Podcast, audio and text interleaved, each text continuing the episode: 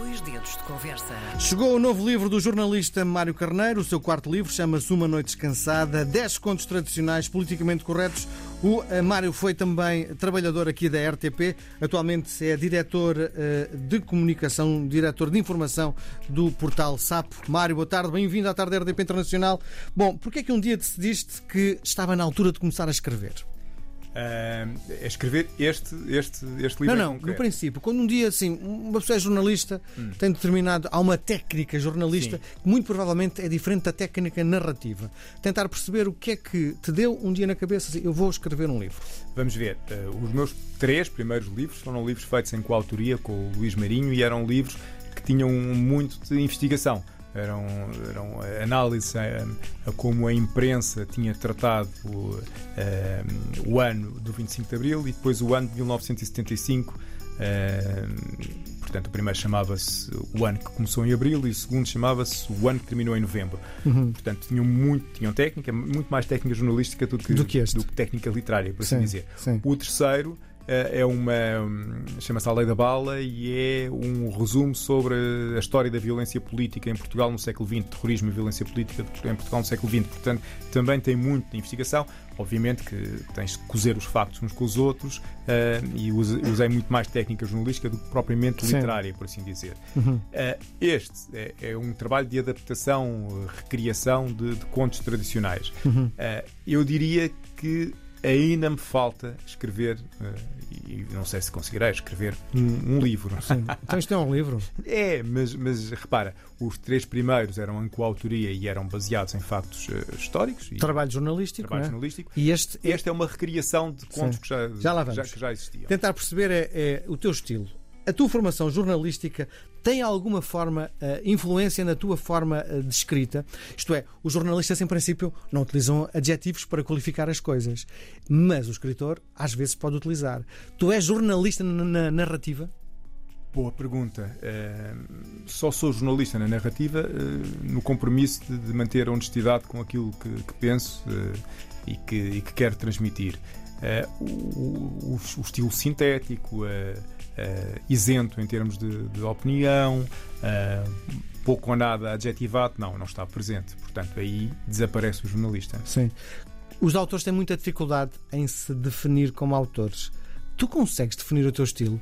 Não, não consigo definir o meu estilo porque eu ando à procura do estilo. Na verdade, Miguel, uh, eu gostaria de ter uma grande história para contar. E se um dia eu tiver uma grande história para contar, vou fazer um livro. Sim. E aí sim. Então, mas se não é um livro? Não, é, este ainda é. Este não é uma história minha. Este, este são 10 visões minhas sobre histórias que já existiam. Uhum. Uh, também não foi por uma questão de preguiça que, que, que foi assim. Ainda me falta encontrar uma, uma, grande história. Eu, eu pego num livro a sério, num, num, bom romance, numa boa obra de ficção, e quantas vezes eu penso, pois lá estava, estava aqui uma grande história. Uhum. E de facto, ter uma grande história e depois não a estragar, esse é meu objetivo. Vamos então entrar neste livro. Uma Noite Descansada, 10 contos tradicionais politicamente corretos. Que livro é este? Este livro é o livro ideal para ofereceres a uma pessoa de quem gostes e que também serve muito bem para ofereceres a uma pessoa de quem não gostes muito. então porquê? Portanto, faz o pleno porque para uma pessoa eh, de quem gostes vai ser um livro que, que eu espero a vá divertir e lhe vá dar uns momentos bem passados. Uma pessoa de quem não gostes muito vai obrigar-te, vai obrigá-la a estar a pensar qual era o teu objetivo quando lhe deste este livro. Sim. Bom, apresentas versões originais das histórias uh, e depois tens a tua versão, não é? Certo. Sim. O que é que dizem para já os puristas das tuas versões? Os puristas, eu acho que em silêncio e no recato aplaudem, porque as minhas versões servem justamente para preservar do, de um ataque sensório as versões originais. Ou seja, eu quando apresento a, a, a caucasiana e os sete reféns da gravidade em vez da Branca de Neve e os Sete Anões, a ideia é mesmo não mexam na Branca de Neve e nos Sete Anões, faz favor. Uh, quando, quando apresento a narcoléptica esteticamente diferenciada, a mensagem é não mexam na Bela Adormecida, por favor. Portanto, os puristas ficarão satisfeitos por perceberem que alguém uh, se chegou à frente para procurar ser uma guarda avançada de defesa das histórias. Sim. Percebi às tantas, a ler o teu livro, que o lobo mau não queria comer efetivamente o capuchinho vermelho.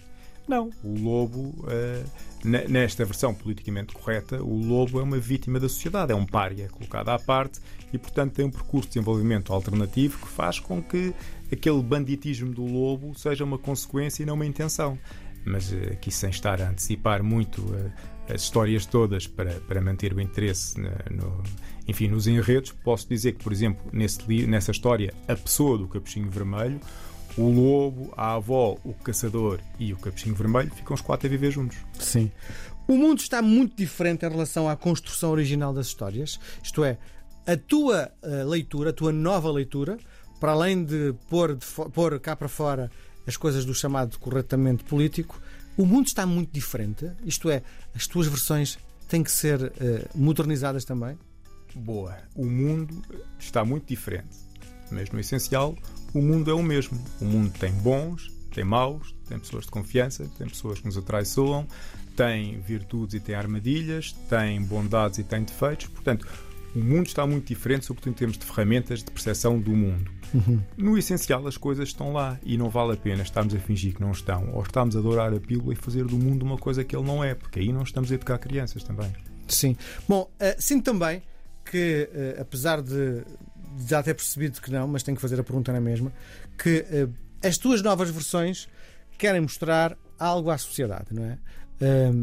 e há uma carga política naquilo que tu queres transmitir. Acredito que existe uma carga política porque tudo o que nós fazemos pode, pode ter leitura política. A questão aqui é que uh, eu tenho uma carga simbólica aqui que é a de procurar. Uh, olha, usando o universo das histórias infantis, eu, eu sinto-me um bocado como um miúdo do trás novo do rei que diz que o rei vai nu. Uh, a ideia aqui é mesmo apontar que esta, estas construções alegóricas que estão a ser feitas com as palavras, através daquilo que depois é sanitariamente classificado como politicamente correto, uh, são um rei que vai nu eh, e que tem de ser apontado. Agora, se isto tem uma leitura política, repara, uh, no politicamente correto confluem uh, tiques de extremismo de esquerda com vícios de extremismo de direita. Portanto, se calhar, se, se houver aqui uma, uma, uma, uma, leitura política, é de rejeitar tudo o que está nos extremos. Sim. Então, tentar perceber, utilizando o teu exemplo, Faz sentido dizer que o rei vai nu? Faz todo o sentido dizer que o rei vai nu. Se perdemos a capacidade crítica de dizer a verdade, as coisas começam a correr mal. Sim. Mas estás a utilizar um adjetivo. O rei vai nu. nu. Sim, mas o, o, rei vai nu quando toda a gente à volta está a fingir que o vê vestido. Uh, portanto, acho que vale a pena continuar a denunciar que o rei, que toda a gente finge que vê vestido, vai nu. Uhum. Quais foram os critérios de escolha eh, destas uh, histórias originais? Uh, porque há um milhão delas, não é? Sim. E escolheste estas 10 e não outras. Foram aquelas que tu achas que têm mais a ver com a nossa sociedade? São 10 que eu espero que as pessoas conheçam. E, e, o critério de escolha aqui foi um bocadinho ao contrário, que é pegar em todas as, as milhares que existiam e perceber quais aqui eu iria deixar cair, uhum. eventualmente para um segundo livro, não sei se, se, irei fazer, e quais é que seriam as 10 que seriam manter. E as 10 que, que mantive, numa em particular tive o cuidado de a manter, porque é a história do, da carochinha de João Ratão, porque eu acho que das 10 é a única que lá está, eu tive de estudar um bocadinho. É a única que eu acho que é mesmo portuguesa, que é mesmo um conto tradicional português. Uhum. Mas, isto, repara, os contos depois uh, existem, em, existem na, uh, nas narrativas das diversas línguas e das diversas culturas.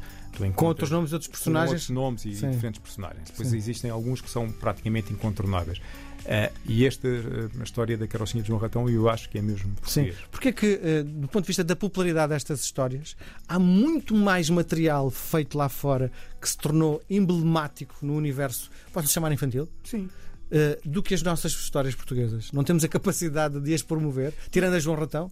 Lá está, porque eu acho que nós, nós importamos muito, é? Nós sempre fomos.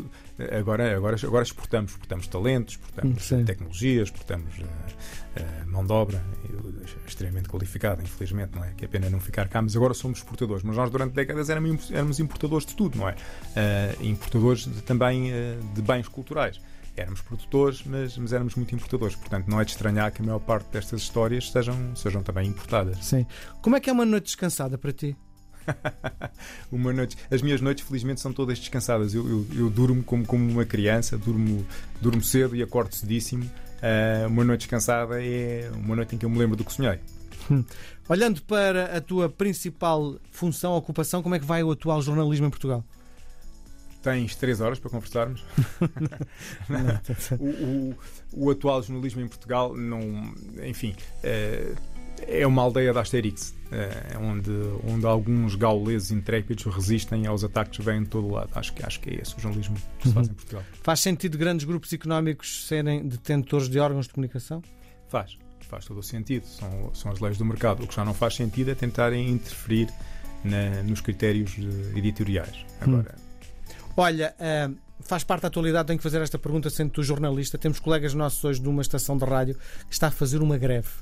Uh, tentar perceber se o jornalista tem direito à greve, deixando o seu órgão de comunicação, no fundo, quase como uma branca gigante de 24 horas de música com jingles pelo meio. O jornalista tem direito à greve, eh, como todas as classes profissionais, excluindo, creio que os polícias, não é? Uh, Sim. Creio que, tirando os polícias, acho que toda a gente tem, tem direito à greve. Portanto, os jornalistas também têm direito à greve. É importante que, uh, que as greves sejam usadas com, de forma criteriosa, e espero que esta seja a ser usada de forma criteriosa também. Um, agora, que causa uma enorme perplexidade e um vazio enorme passar por uma frequência de rádio ou por uma banca de jornais e não estar lá um título ou por uma estação de televisão e não ver aquilo que estamos habituados a ver, causa que seja também uma altura para pensarmos. Sim, quem é que achas que vai ter muito prazer a ler o teu livro? É para crianças este livro? Não. Uh, é, é também para crianças, uh, mas não, não, não é basicamente, não é um livro infantil, por assim dizer. Ou seja, se, se o encontrar na livraria estiver na, livra, na, na, literatura infantil, chama a atenção que está, está mal arrumado. Uh, quem é que vai ter muito prazer? Eu acho que quem vai ter muito prazer em ler este livro vão ser os pais e os professores os professores, sobretudo os meus professores, vão ter muito prazer em ler este livro. Muito bem. Aquilo que te proponho agora é uma partida de ping-pong. É um jogo de palavras. Vou-te sugerir dois conceitos. Dos dois conceitos, podes escolher os dois, podes escolher só um, podes inventar um terceiro, mas se achares que isto é provocação a mais, nem responder. Vamos okay. a isso? Vamos. Ler ou escrever? As duas. Jornalista ou escritor? Jornalista. Lobo mau ou capuchinho vermelho? Nenhum dos dois. RTP ou TVI? Nenhum dos dois. Jornalista sensacionalista ou de investigação? Jornalista de investigação, porque o primeiro não é jornalista. Direito ou comunicação? Ai, coração dividido, mas não. No direito sou crente, mas não praticante, portanto, comunicação. Um ano a terminar em novembro ou em dezembro? Um ano a terminar em dezembro. Reconhecimento dos seguidores ou da crítica? Da crítica e, sobretudo, dos leitores. Esquerda ou direita? Nenhuma das duas. Ping ou Pong? Ambos. Mário, foi um prazer ter-te na tarde da RDP Internacional. Muita sorte para este teu livro e para o próximo. Uma Noite Descansada, 10 contos tradicionais politicamente corretos, está nos escaparates desde este mês de setembro. Muito obrigado por teres vindo. Obrigado, obrigado Miguel.